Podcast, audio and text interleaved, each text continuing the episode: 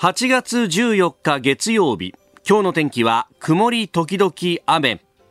日本放送飯田浩二の OK 工事アップ。朝6時を過ぎました。おはようございます。日本放送アナウンサーの飯田浩二です。おはようございます。日本放送アナウンサーの新業一華です。日本放送飯田浩二の OK 工事アップ。この後8時まで生放送です、えー、お盆の真っ只中週末を超えてというところでね。もうあの場合によっちゃ今週週間はずっと休みだよという方もいらっしゃるかもしれませんけれども、まあ、我々は月曜から金曜までいつも通りこうして朝6時からやってますんでで、まあ、聞き方ちょっとね、いつもと変わってるよっていう方もいらっしゃるかもしれませんけれども、えー、ぜひ引き続きよろしくお願いいたします。もう、なんかお盆だって言うけれども、一方で台風が近づいてきていて、はい、で、天候もちょっと気をつけなければいけないしと、昨日なんかもね、あの、都心も含めて関東圏も時折ずっと雨が降るっていうね、えー、ゲリラ豪雨がやってきておりまして、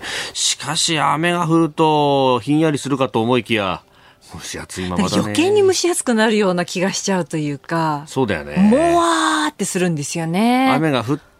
それが止んで日が差してきたりなんかするともう大変な暑さになっていてと。だからね、こういう時の方が熱中症になったりなんていうのはね。そうなんですよね。やっぱ湿度が高いとどうしてもなりますよね。気温が低くてもね、なんて話をするんですが、そうじゃなくて気温すら高いって、そうなんです。気温も高いし湿度も高いっていう。冗談じゃないよって、ね。今日最高気温何度だっけ？今日ですか？えっ、ー、とですね、34度です。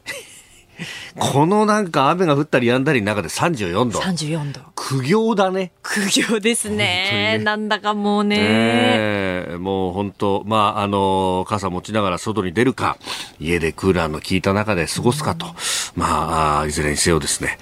熱中症には本当に気をつけながらと。はい、ね。あの、週末はあ結構夏祭りがあったりだとか、なんか久しぶりにお盆らしい風景が帰ってきたねという感じで、でね、えあの、うちの近所もですね、私、その、品川区と大田区の間の、まあ、あの辺の海沿いに住んでるんですが、あの辺ってのは、まあ、昔からその街道筋のね、えー、海沿いで漁師町があったりとか、えー、宿場町があったりとかっていうような、えー、ところなんで、えー、結構昔からある神社があって、そこで、こう、例大祭みたいなものがね、あったりなんかして、うちの近所も、みこしが出てですね、ええ。ー、で、それをこうね、担ぐと。で、子供みこしなんてのもあるんで、はいはい、それに、うん、子供たちがね、参加したりなんかもして、えー、私も、あの、たまたま張り紙で見たんで、土曜日朝10時集合だと、9時50分集合で出るよなんていう、で、1時間ぐらいこう、町内をね、えー、練り歩いて帰っていくみたいな、えー、のがあって、お前ちょっと行ってみるか？なんつって子供と行ったんですけど、まあ子供はあのおみこし担ぐの多分初めてかな。私子供の頃なんかは結構毎年それにね、えー、おみこし担ぎって参加して、で、終わると、おお菓子もらえたりとかがあったんで、うんうん、もう本当にそれ目当てで、確かね、なんか、そう、当時羽振りが良かったからなのか、お菓子だけじゃなくてお小遣いもらえたんだよ。えー、なんか、確か、なんかうちの近所。いいですね。あれ何だったんだろうな。確かに今ないよね、そういうのね。あ今ふと思い出したんですけど、なんかあの確かね、千冊1枚ぐらい入ったんじゃないかな。そんなにポチ袋に入ってるんですか？ポチ袋っていうか、なんか封筒に入ってるの？を、なんか参加した人なんつって、最後までいたし上げダメだよとか言いながら、おじさんが配るのに、ずらーっと並んでで、お菓子はこっちですなんつってお菓子ももらって、なんかジュースもらってとかで、まあ多分だからまだあの、バブルの残りがみたいのが、私81年生まれなんで、はい、小学校低学年とかだとまだ90年、91年とかで、まだギリギリそういうところが羽振りよかったのかもしれないね。なんかあの朝行くと鈴をもらって、その鈴をこう首からぶら下げたりとかして、で、たすき掛けにしたりなんかして、で、それを持ってないと担いじゃダメだよって言って、で、最後その鈴と交換をして、そう、あの、もらうというですね。やったね。あの、さすがにそこまではなかったけど、なんかうちの息子もかき氷もらったりとか、ね、あ、いいですね。そうそう、あとくじ引きでなんかおもちゃもらったりとかしてて、で、あの、あ、大人の人はこちらですよ、なんつって、あの、ビール一缶もらったりとか。大人までもらえちゃうんですね。いや、でもね、俺はもらう権利があると思ったんだよ。というのが、はあ、子供みこしって、はい、子供だけで担ぐと、あの、ちっちゃい子に合わせてどんどん低くなっちゃうのよ。確かにそうですよ。身長差がね、ありますからね。で、ああの、身長大きい子は、あの、中腰になって担がなきゃならないんで結構辛いし、で、お子さんちっちゃい子に合わせると、ちっちゃい子力ないから、もう危ないんだよ、それはそれで。だから、あの、お父さんたちで、ちょっと手の空いてる人、これ支えてあげてくださいとか言って、入る んだけどさ。なるほど。んだけど、あの、普通のね、みこしだったら、肩入れてこう担げるんだけどさ、うんうん、子供みこしじゃない？で、そうするともう腕一本でこう、支えてあげなきゃいけなくて。はいはい。これがさ、長くやると地味に大変で。その体勢をずっと維持しているのがですよね。このなんか、右のね、肘をちょっと曲げてくの字にして、で、それでこう下からずっとこう支えると。これがさ、この、お上腕筋とか、こう、この肩のあたりの筋肉が。三角筋あたりが。ものすごい辛くて、俺今もさ、この辺ずっと筋肉脇腹ですか？こう、脇のあたりからさ、その肩のあたりが、そう。いや、結構辛いなと。まあ、その体勢っていうのがなかなかですよね。で、担ぎ手さんたちにさ、はいはい、邪魔しちゃいけないから、こう、できるだけ手を伸ばして、俺は外にいながら支えなきゃなんないっていう、これがさ、結構、結構辛かったなっていうね。えー、いや、でもこんなのもね、4年ぶりだから戻ってきたよね、というね。ですよね。えー、えー、お盆休みどう過ごされてますでしょうか？あなたの声を届けますリスナーズオピニオン。この傾向時アップはリスナーのあなた、コメンテーター、私、田新行アナウンサー、番組スタッフみんなで作り上げるニュース番組です。えー、ぜひ、ニュースについてメールやツイッター改め X でご参加ください。今日も仕事だよという人もね、えー、X ポストしていただいてますね。ありがとうございます。一緒に頑張りましょうね。あの、祝日ダイヤになってるんで、リズムが違うっていうね。そうなんですよね。そうなんだよね。うん、お盆の時期はど、土休日のダイヤになってたりすることがあるんだよね。バス停に行くとそういう張り紙が貼ってあったりとかもしていて、あ、気をつけなきゃと思って。そうなんだよな。ね、いつも通り待ってたらもうバス行っちゃったわよ、みたいなことがね。ねえー、えー、頑張っていきましょう。さあ、今朝のコメンテーターは評論家宮崎哲也さんです。この後6時半過ぎからご登場。まずは、えー、岸田政権の支持率低下について、えー、そして6時50分過ぎニュース7時またぎのゾーンは経済です。えー、円安ドル高が進んで先週末一時1ドル145円台に行ったということ。まあ、経済金融政策だったりとか、あるいは海外の動きについても取り上げていきます。そして7時10分過ぎ、おはようニュースネットワークのゾーン、台風7号最新情報について、それから18日に予定される日米韓の首脳会談で、えー、極超音速兵器に関してその迎撃するミサイルを日米が共同開発するということを話し合うじゃないかというようなことも出てきております。それから台湾の来世徳副総統、えー、ニューヨークを経由してパラグアイに行くということでニューヨークにすでについているということです。えー、それからスクープアップのゾーンは政党助成金について、まあ、あの自民党助成局のフランスへの海外研修などなどというところをきっかけにして考えていこうと思っております。えー、さらには、えー、7時50分過ぎのコーナー、今週は月曜日から金曜日特集で夏の交通安全について取り上げますが、えー、初日の今日は今年4月から努力義務となった自転車のヘルメット着用について取り上げてまいります。今週はご意見をいただいた方の中から抽選で毎日3人の方に番組オリジナルマフラータオルをプレゼントします。ここが気になるのコーナーです。スタジオ長官隠しが入ってきたということなんですが、えー、今日は一般紙がお休みということになっております。で、えー、スポーツ新聞は、まあ、駅だとかコンビニ売りのものが出てきているということなんですけれども、まあ、この一面を見ますと、えー、昨日のね、阪神のこの10連勝というもの16年ぶりだというところなんですけれども、えー、そうなんですよ。ここで引き合いに出されているのがですね、2007年阪神10連勝ということが出ていて、いやいやいや、2007年っていうとね、あんまりいろいろ、2007年か8年かね、えー、まさにその13.5ゲーム差の話がありますんで、というね、えー、気を引き締めてというところなんだろうと思います。まあ、あの、他はね、えー、一面バラバラという感じになってております。えー、そして気になるニュースですけれども、もう先週あたりからね、ずっと報じられていた、あハワイのマウイ島のラハイナの火災、えー、街全体を焼き尽くしてしまったということでありますが、まあ、亡くなった方がね、93人に上るということ、まあ、もともとその山火事があって、そしてさらに、うんまあ、あのこのハワイ群島の南側をハリケーンが通っていっていて、まあ、それが直接雨を降らすというよりも風を吹かせたと。でその風がちょうどそのハワイ島の火山にぶつかってで、えー、乾いた風がフェーン現象のような形で吹いてしまったということでそれがかなり炎症を生んだというようなことも言われております、えー、日本にして少なくとも8000億円が再建には必要なんじゃないかという、え、話があったりとか、で、まあ、このラハイナという町は非常に古い町であって、まあ、木造の家屋等々も多くて、そして密集していたというようなことも、また、この火事がね、えー、炎症したことに、えー、かなり影響したんじゃないかという話だとか、あるいは焼け跡などを見ると、道に焼かれた車が非常にこう、連なっているというようなことがあって、これはあの、我々も東日本大震災の時に経験しましたが、やはりこういう時に車で避難しようとされる方が非常に多くてでそれによって大渋滞が引き起こされてで、えー、本来であれば逃げられた方々が車の中に閉じ込められたりだとか、えー、そのまま逃げ切れなかったというようなことも起こったんではないかということも指摘されております。まあ、いずれにせよ、えー、どういったメカニズムであったのかであるとかあるいはあの行方不明の方も多いということで、まあ、この捜索等々がこれから始まっていくということになるだろうというふうに思いますけれどもうん and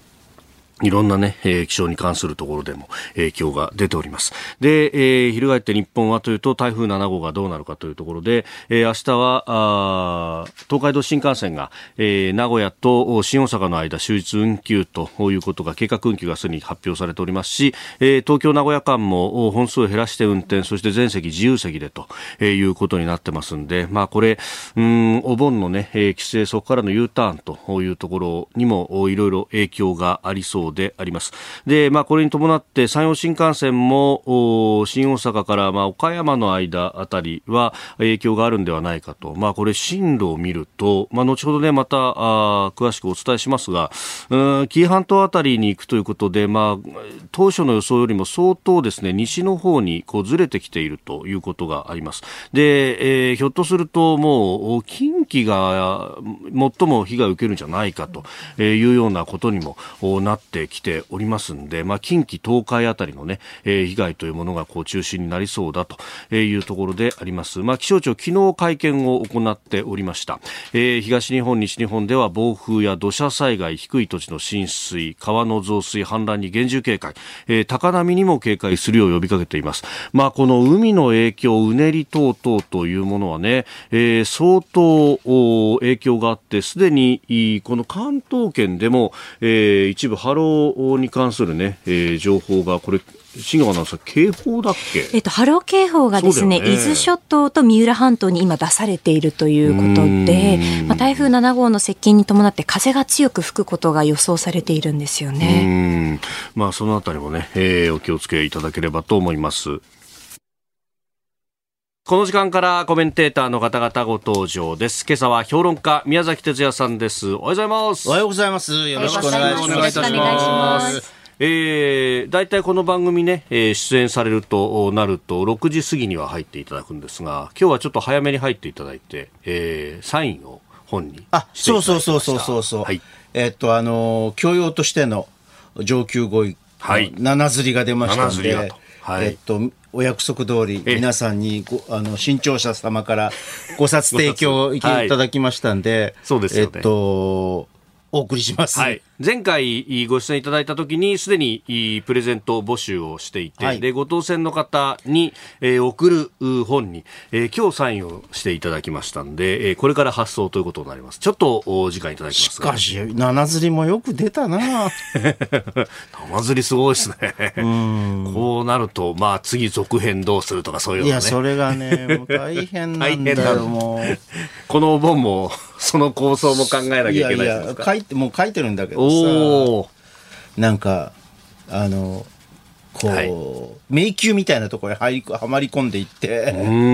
ちょっとねいろいろとねあるんですがまあいいやそんなことは えっと、はい。えー、教養としては上級5位、はい。えー、七釣り七釣りまで。市場でであの本屋さんに出ておりますんで、はい、よろしくお願いします。新潮選書から出ております。さあそして、まあ、今お盆の真っ最中ということで、えー、岸田あ総理もなんかお盆でね、えー、予定がちょっと変更になって台風の影響もあったと、うん、今日あたりはあ農泊に行く予定が取りやめになって官邸にずあ公邸にずっといるんだというような記事も出てました、うん、で、えー、時通紙の世論調査26.6%とここのところどの調査見ても支持率が下がってきているということがございます。まあ、あのちょっとね、時事通信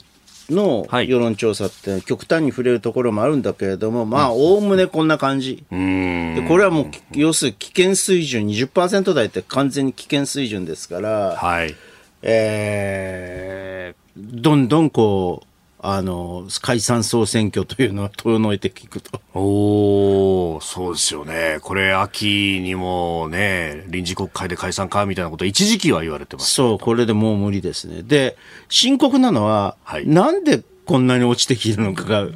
あのよくわからないとお、ね、メディアの一般的な説明ではマイナンバーカード問題がと言われますがでもまあ、それだけではどうもなさそうだっていうことが、この政権自体が信用がなくなっている。うんなんかこう、財務省主導でどんどん増税しそうだし、とか、はい。ね、はい、あの、いろんな、こう、足元でいろんなスキャンダルが起こったり、というようなですね、どうも信用できないと、この政権はっていう。で、親身はないし、信用はできないし、あの、今まで掲げてきたことがや、あの、効果があるのかどうかわからないし、っていうようなですね、そういう不信感が。ああ、ふわっとした不信ふわっとした不信。これが一番立ちが悪いんですよ。なるほど。政権から見るとね。うん。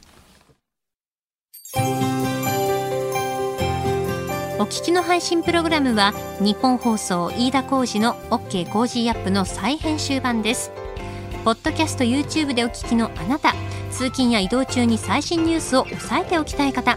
放送内容を少しでも早く知りたい方スマホやパソコンから radiko のタイムフリー機能でお聞きいただくと放送中であれば追っかけ再生も可能ですし放送後でも好きな時間に番組のコンテンツを自分で選んでお聞きいただけます。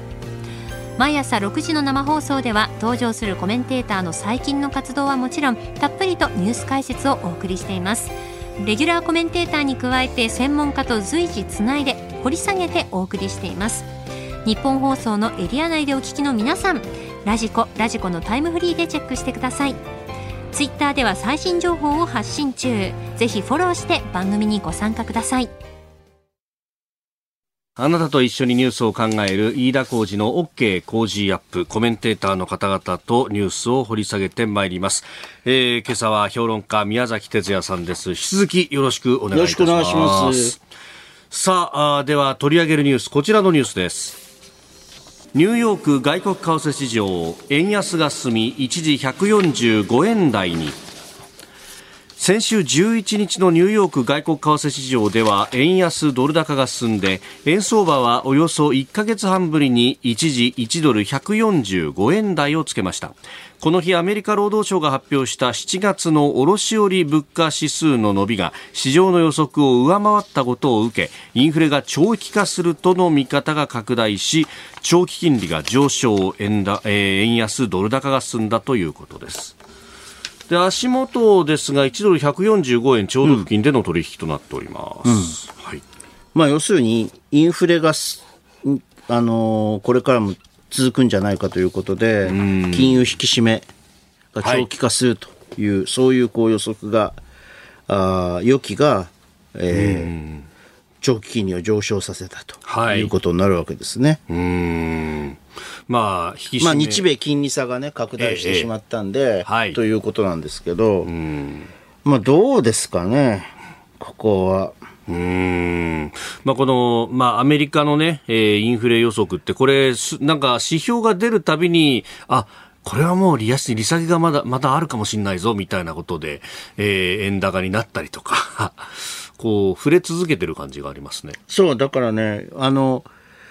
まあ、為替って大体そういうもんなんだけれど、はい、ちょっとこう、あの何かが起こるとそれに対して反応して、うん、こう上下するっていう金利が上下したり、はい、えっと、為替が上がこう変動したりするっていうことが多いんだけれど、まあ、今回もそういう感じしますよね。うん。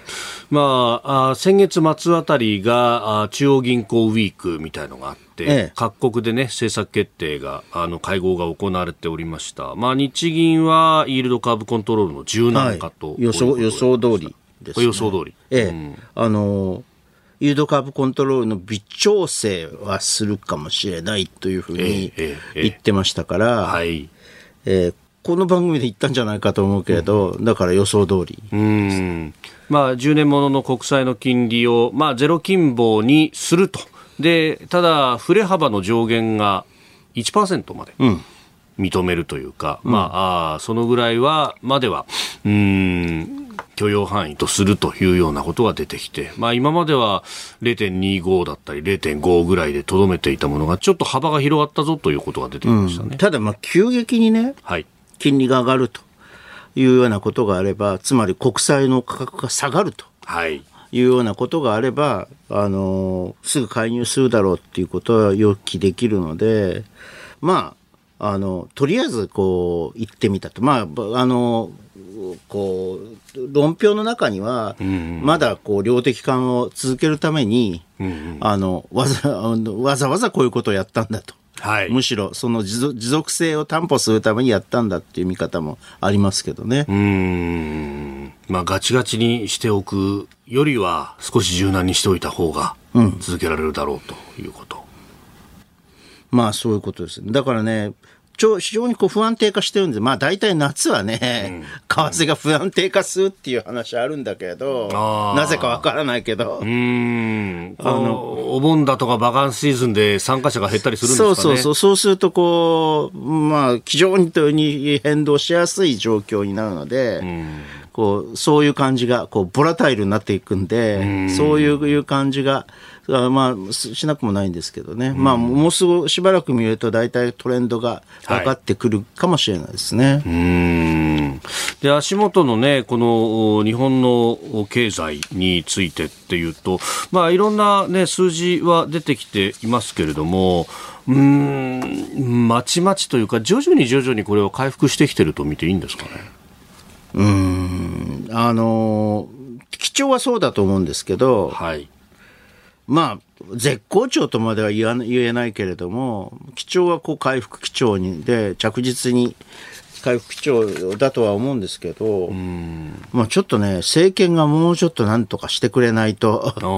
成長に向かってですね、えー、政策を打ってくれないと、本当にこのままだと腰折れてしまう可能性というのもないわけではないと。うんそこがね、何かね、はいえー、反応が小さいんだよね。だからまあ内閣支持率が下がってるとも言えると思うんだけれど。うんまあこれね、目玉として挙げた政策、まあ経済に関してっていうと大きなところでは新しい資本主義っていうのをね、掲げて新しい資本主義ってどこ行ったのかね。そうですよね。ねで異次元のなんだっけ、えー、子育て支援。子育て支援。はい。支援っていうのも、果たして、これね、はい、じゃあ、その、出生率アップにつながるかというと、あの、通常これを予測すると、極めて悲観的。極めて悲観的。そう。うんで、じゃあ効果のないことをなんかこう、お金をばらまくだけっていうようなですね、はい、こう、十分なこう、対策になってないってで少子化対策になってないっていうね。そういうイメージは禁じ得ないですよね。うん。なんかそのね政策パッケージの中でもまあ子育ての支援とかあとなんかブライダルに補助金を出すとかそんな話が出てきてうんっていうですね。あのねこう結婚をね、はい、できるだけこう、晩婚化を防いで、はい、早期に、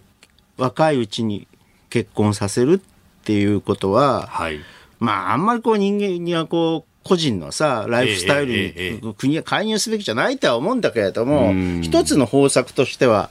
あるわけですよ。ただ、ブライダルですか？っていう。ブライダルに行くまでが大変なんでしょうっていう。ねそう思いませんか？そうですね。そこに至るまでのね。そうそう、そこに至るまでの、こう、人の心っていうものを、はい。政策で操作するっていうのは、えー、難しいと思うんですよね。だからまあ前も言ったけどさ、はい、あの大体日本の出生率って1.3ぐらいじゃないですか。とあのヨーロッパではね、はい、えー、フランスを除くと、はい、そのフランスですらね、うんうん、あの 2%, 2以上というこういわゆるこの再生産水準と言われるようなものには達してないんだけれども、人口を維持するような。そう人口を維持する維持水準には達していないんだけれども、えー、でも1.8%ぐらいはなってんだ、はい、それ以外の国って大体1.4とか1.3なんだよ。でアジ東アジアはもっとひとあれで、中国はだって日本よりももう低いでしょ、低いらしいですね。うん、はい。で、軒並みその1.3、だ韓国なんて0.7とか8とかっていう。1を割ってきてますからね。そう。でしょ？はい。あね、なかなか難しいと思うよ、これを上げるっていうのは。政策によって。うんさあ、足元の経済これからというところで、えー、お話をいただいておりますが、えー、岸田政権のね、まあ、経済政策、そういえば、あのー、ガソリンとかに関する補助金も、これも徐々に徐々に縮小していって、今、お盆休みで車運転してガソリン入れようとしたら、おい !108、190円とか、結構そういうね、写真がツイッター上がってたりなんかもしております。うん、なので、はいまあ、なんとか、もう、もう、こう、尻すぼみなんだよ。ああ、まあね。すべての政策がここに来て、全部尻すぼみだということが分かってきたっていう。うだから、まあ経済と関係ないけどさ、はい、統一協会の解散命令だってさ、どうなっているのか分からないし、統一協会から、あの、の協力を得ていたですね、はい、議員さんはまた公認するらしいじゃないですか、軒並み。そういえば、だって去年のこの時期ってね、うん、その話がわーっと出てくるぐらいの時期でした。そうそうそうなので、はい、まあ、そういう意味では、この政権というものの、こう、本性が見えてきたと、とも言える。なんかぶち上げて、はい、どんどんす、あの、尻すぼみにしていくっっていう末広がりじゃないんだよね。うん。ドーンと出た後にフェードアウトしていくっていうのが。うん、だね、まあ、やるこ、やるべきことは決まっていて、はい、えー、成長力を、自律的な成長力に、成長につなげるために成長力を、のこうの呼び水となるようなですねあの成長力を高めることのこうに誘引するような、はい、誘うようなですね、その誘引になるようなあ投資っていうものをやるべきだと、もうしつこく抜く、もう2年くらい前からずっと言ってるんだけど、えー、それをやらないっていうね。うこの、まあ、なんとか財政出動に対してっていうのは非常に何か消極的に見えますよね。極めて消極的だと思いますよ。うんだから結局お金がついてこないから、はい、あの経済政策についてはどんどんこう、はい、あの実効性がないっていうようなですね、ことになっていくわけですよ。異次元とかっての少子化対策とかって言いながら大したことない。うん。まあね。で、防衛費はなんか増税するそうだから。はい、うん。これもね、増税の時期は後ろにずらすとは言ってますそうそう。だ結局こう、何かね、不人気政策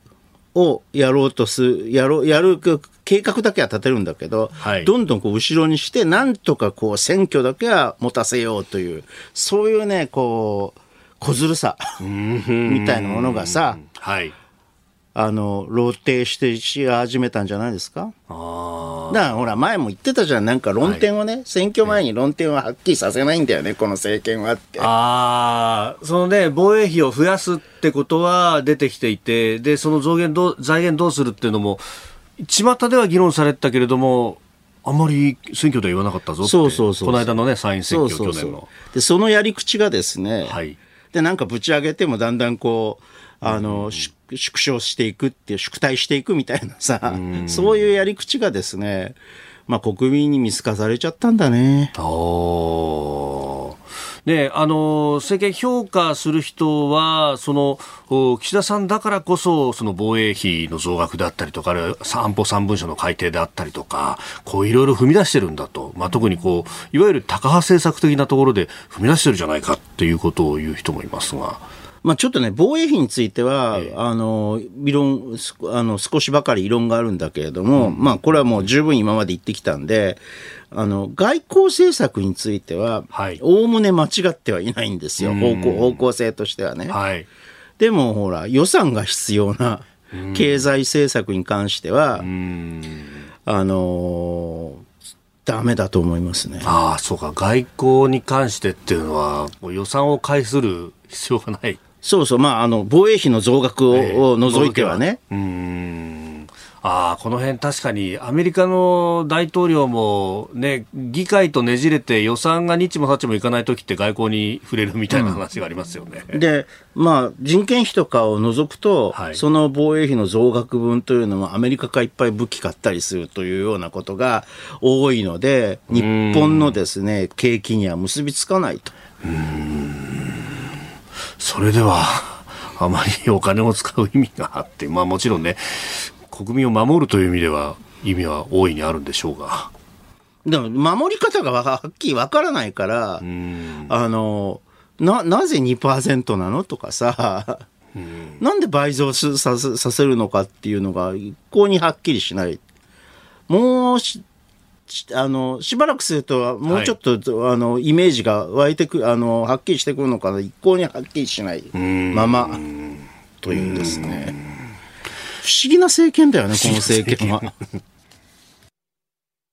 おはようニュースネットワーク。取り上げるニュースはこちらです。極超音速兵器を迎撃する新型ミサイル、日米が共同開発へ。日本とアメリカの両政府は中国やロシア、北朝鮮が開発を進める極超音速兵器を迎撃するための新型のミサイルを共同開発する方針を固めました。今週18日に行われる日米首脳会談で合意する見通しです。極超音速兵器、まあ、音速の5倍以上の速さでそして軌道も変則的だと。えー、いうこと、まあ、あの既存のミサイル防衛網では探知迎撃が難しいというふうにされております。これを開発、これから開発すると、はい、日米でということですよね。えー、うん。まあね、えー、どのくらいかかるんだってこともまた問題になってきますけれども。まあ、とにかく、はい、あの一刻も早くつあのこれは構築して、この新型ミサイルシステムを構築してほしいと思いますけれど、はい、そっか、これから開発するのかと。うん、まあまあ、そうですよね。うん、うん。この、まああ、ロシアではイスカンデルと呼ばれるもの、北朝鮮はその技術をね、入れて、まあ、あもうかなり発射実験もやっているという話がありますからね。まあ、そのあたりをこうどう対応するのか、まあ、イスカンデルはウクライナでは使われてる使われているいるんじゃないかみたいなところも、ね、はいえー、言われてますが。でまあ、これ18日のタイミングというのが日米韓の首脳会談が行われる、まあ、このタイミングで、えー、日米だとか日韓もやるということが言われております、うん、まあ、やはり日米韓は連携していかなければならないということですよね。うんまあ、この、ね、日米韓、今回はキャンプ・デービッドという大統領山荘で行う、ということ、まあ、非常にあの北朝鮮のみならず、はい、中国はここの連携は気にしてるはずですから、まあ、一生懸命ね、さまざまな形を、さまざまなこうあの、ルートを通じて、圧力をかけて、離間、なんとか離間しようとするんだけれど、まあ多分これはこのままいくんだろうけどね。うん先週末あたりの、ね、報道で、これを定例化するんだというような話もうん、もうそれもね、あの政権がね、変わっちゃうと、はい、韓国のね、うん、いや、アメリカもね、アメリカもね。そう。はい。だから、私は今の体制が、こう、同盟関係を重点に置いた防衛体制と、うん、安全保障体制というのはとても重要だというふうに思いますが、えー、えー、これがどれくらい続くかと。い。うところが非常に気になるところでございますね。それだけに、まあ、定例化っていうのを打ち上げて、うん、これ、縛っとくってことですか？そう。あの、できるだけ、はい、あの、と定例化したり、あの法律を作ったりしてとにかく、うん、あのおいそれとこう変えることができないようにしておくというのが重要ですね。うん。まあ確かに政権が変わるとガタガタするっていうのはね 前のまあ、特に韓韓国はね。はい。まあ、でもアメリカもわからないか。あまあ、大統領選挙がね、来年に控えてという、ねええ、今はね、あの、一応この同盟重視のバイデン政権だからこういうことが、はい、あのすんなりいくんだけれど、うん、まあ、仮に共和党で同盟関係っていうのがそれほど重視しないような政権ができると、これどうなるか分かりませんね。うん。まあ、トランプさんの1期目などもね、えー、アメリカファーストを掲げて、うん、まあ、日本との関係はトップ同士でかなり仲良かった例外的に仲いいとそうそうそう。あの全世界の中で例外的に仲が良いということだったんだけどこれから私は東アジアで、はいえー、いわゆるこう北朝鮮中国の動きというものに対して対処するような同盟関係というのが NATO みたいな同盟関係必要だと思うんですけどまだななかなかね、はい、えー、そこまでいかないからね。まだ道半ばにすらなっていない。うん。まあ本当 NATO 的なものを本格的に作ろうとすると、えー、それは集団的自衛権というもののフルスペックでの行使ということにもなってくる。そうそう、そうするとね、はい、あの2%にするっていうことは意味が、出てくるんだけどね。防衛費を2%に、GDP まあ、要するに、NATO 水準でいくという、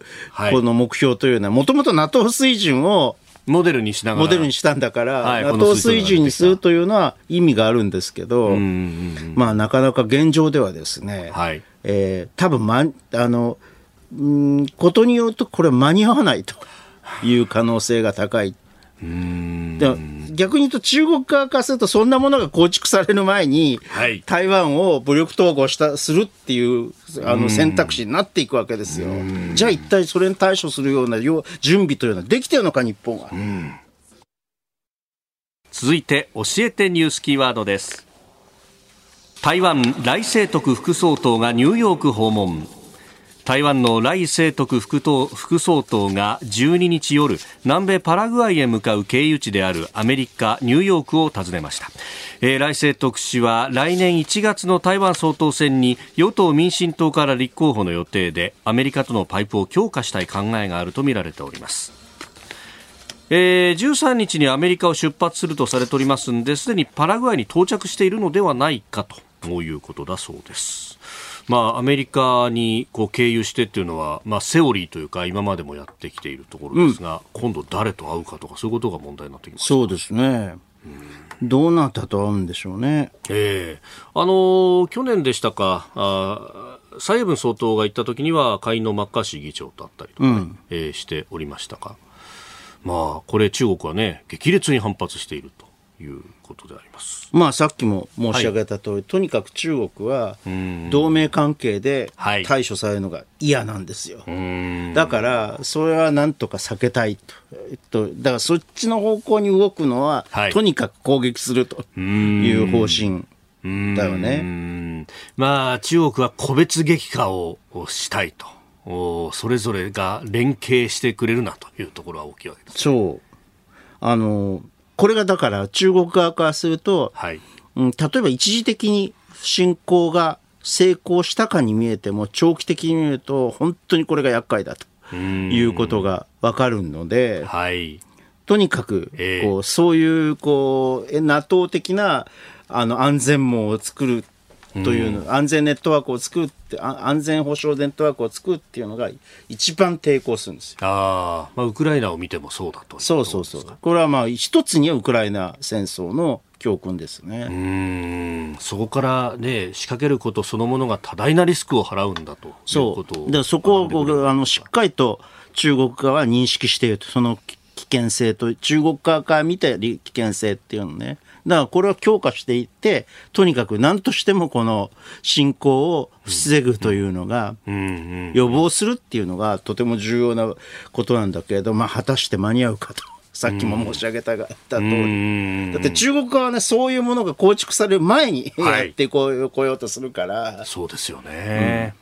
うん、えー、今日のキーワード、来清徳台湾副総統ニューヨーク訪問でありました。続いてここだけニューススクープアップです。この時間最後のニュースを。スクープアップ自民党女性局のフランス研修政党交付金を考える。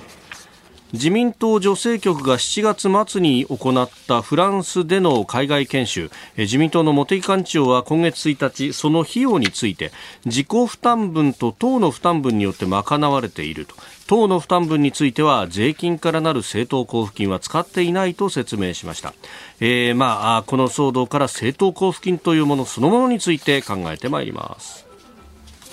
はい。ということで、政党交付金でございます。はい、えっ、と、まずね、はい、いくつかの説明をしなければ、前提を考えなきゃいけないんだけど、はい、えっ、と、第一にですね、ええええ、こういう、この、なんていうのかな、実質的に観光のような、はい、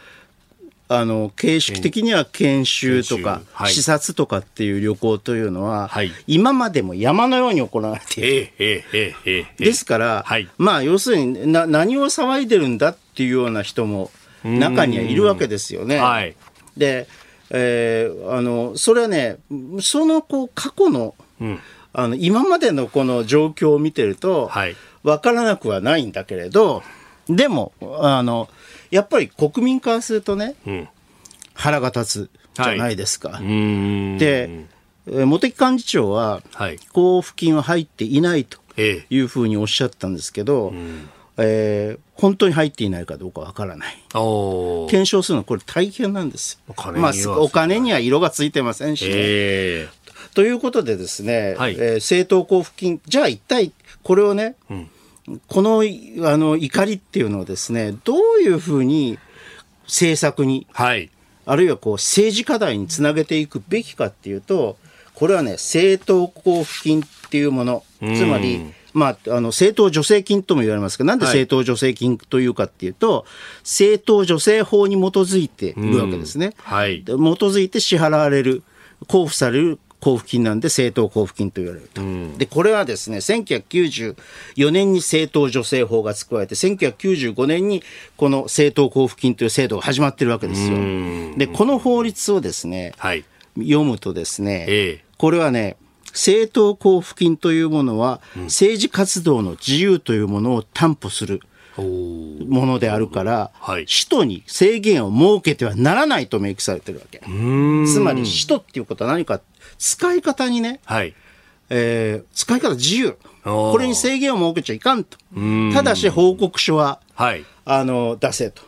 で、国民の信頼に戻るような使い方はしちゃいけないと、これ精神論ですよね。そうですね。精神論が、自由だけど、あの、国民の信頼に戻るような使い方しちゃいけないと報告書出せ。うん、あのはっきり言って、この精神のモラルのものと報告書っては、ざるです。ああ、結果的には何に使ったって怒られないよね。そうそう。だって今回のし、要するに、はい、え視察目的っていう名目あるけど、それしか書かれませんから。報告書あ報告書はそれだけなんですね。そうそうそうこれどんなことやりました、こんなこと学びましたとか、政策に反映しましたとか、まあ、別にそれもかかもうもうあるあの添付する場合もあるんだけれども、えー、別にそ、えー、書かなくてもいいんですよ、それは。そうか、別にそれもど義務ではない。ざっくりしたこう名目さえの中に入れ放り込んでしまえば、はい、全部正当化されるわけ。で仮にそれが、これは遊興目的だったり、観光も、実質的にはね、観光目的だった人、はい、人に制限はそもそもないんだから。ああ、そうか、そうか。それで罰せられるようなことはない。ということでですね、うん、今までこういうことが横行してきたわけ。党費で、はい、あの、えー、党費を使う。その党費の中には、税金に由来する、あのものがいっぱい含まれている。で、首都は自由だから、はい、実態的には何を、あの、要するに SNS に、こんな格好して、はい、あのエッフェル塔ですみたいなね。出さない限りは分からなかった。でも政治記者たちはみんな知ってるんだよ。奥さんを連れ同伴でさ、はい、あの旅行にかけて行ったりするってことは今まで横行してたわけ。で、私はね、これを、はい、これを見てですね、やっぱりね、政党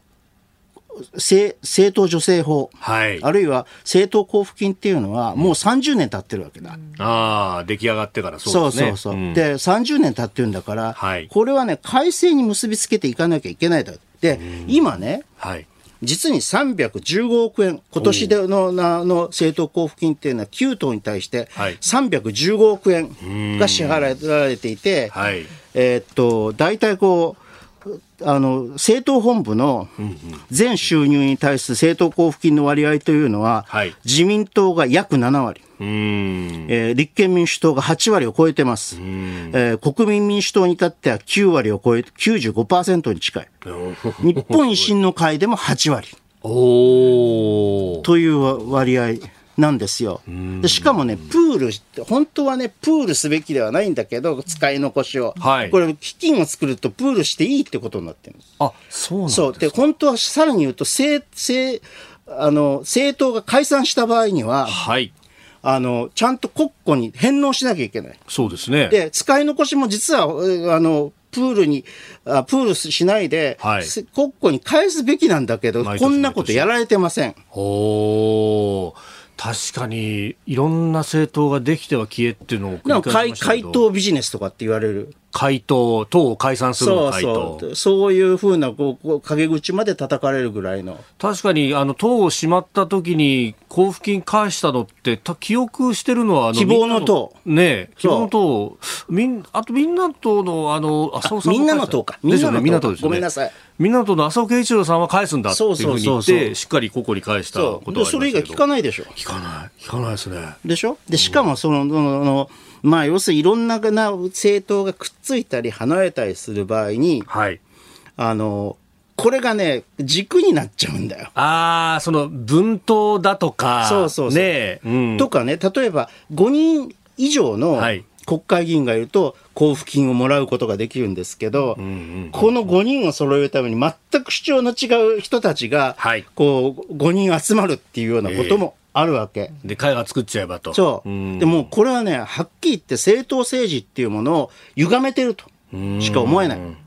ここにね、やっぱりこうって、N 党みたいにさ、はい、これもう、彼ら公言してるんだけど、選挙前にきちんと公言してるからいいんですけれど、うん、えまあ、政党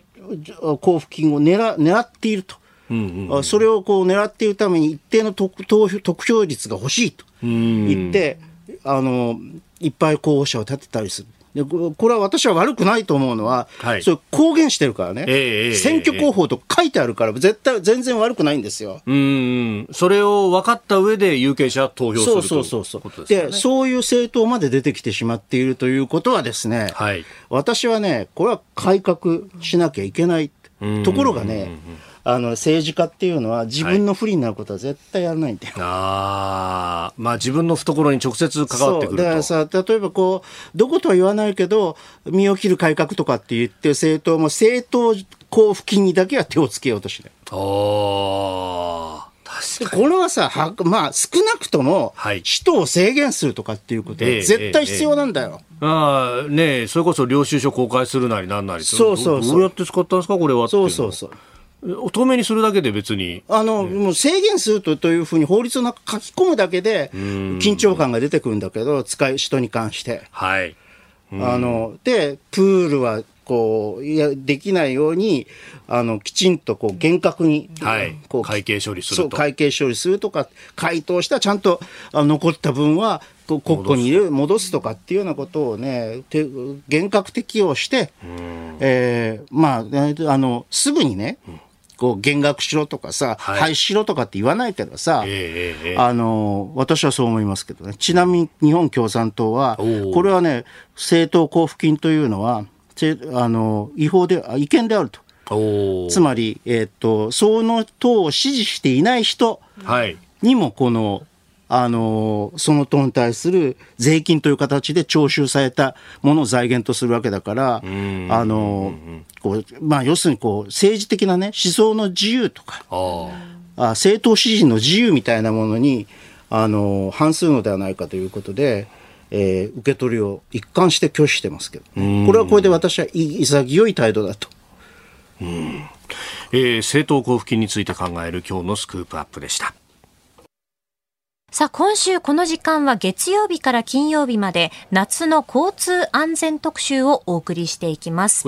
え初日の今日は努力義務の開始から4ヶ月半、自転車のヘルメットの今と題してお送りします。えー、今年の4月1日から改正道路交通法の施行により、すべての自転車利用者のヘルメット着用が努力義務になりました。飯田さんどうですか？ヘルメットしている人って増えたなっていう印象あります？ちらほらヘルメットしてる人いるなっていうのは見るけど、うん、やっぱなかなかそんな見ないよね。そうですよね、えー、シェアサイクルとかはどうです？利用していて。いややっぱ自分で持っていかないとそこにぶら下がってるわけではないので。そうですよね。そうするとね、なかなかね。ですよね、うん、えー、警察庁の発表では今年上半期のヘルメットの着用率は12.2%。えー、努力義務になる前は9%台で推移していたんですけれどども、4月には13.5%、5月には14.7%と上昇して、6月には15.6%と過去最高の着用率になっていて、徐々に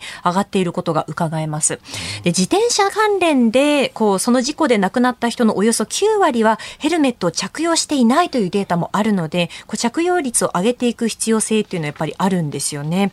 で、道路交通法ではチャイルドシートに同乗する、乗っている子供にもヘルメットをかぶらせるることをこう努力しなくてはいけないですし、えー、保護者が自転車を運転する子供にヘルメットをかぶせるようにすることも努力義務になっています。まあ、夏休み期間中だと、お子さんが自転車に乗るという機会も増えてきますよね。はい、まあ、そうなってきた時に、こう、お父さんお母さんが子供に対してヘルメットを着用するようにといったことをこう伝えていくことも大切になってくるのかなとは思います。で、えっと、警視庁によりますと自転車事故で死亡した人のおよそ7割が頭部に致命傷を負っていて、うん、まあ、ヘルメットを着用していない場合の致死率というのは着用している人の2.3倍も高くなっているそうなんですね。まあ、努力義務に罰則っていうのはないんですけれども、まあ、正しくヘルメットを選んで大人も子供もも着用する必要性というのがあるということなんですね。まあ結構ねデザインもいろんなの出てきてるからね。そうなんですよね。可愛らしいのとかありますからね。まあ夏はね、はい、暑いけどね。暑いっていうのもありますよね。暑いけども、まあでも命には問題だからね。そうなんですよね。やっぱりその何かあった時に守るものとして、まあ使うっていうことですよね。はいえー、夏の交通安全特集今日は自転車のヘルメット着用について取り上げました。あなたと一緒に作る朝のニュース番組飯田浩司の OK Cozy up。ニッポン放送の放送エリア外でお聞きのあなたそして海外でお聞きのあなた。今朝もポッドキャスト YouTube でご愛聴いただきましてありがとうございました。飯田浩司の OK Cozy up。東京有楽町ニッポン放送で月曜日から金曜日朝6時から8時まで生放送でお送りしています。番組ホームページでは登場いただくコメンテーターのラインナップや放送内容の原稿化された記事など情報盛りだくさんです。また公式ツイッターでは平日は毎日最新情報を配信中。ぜひチェックしてみてください。そしてもう一つ飯田浩司アナウンサーが「夕刊フジ」で毎週火曜日に連載中。飯田浩二の「そこまで言うか」こちらもぜひご覧になってください。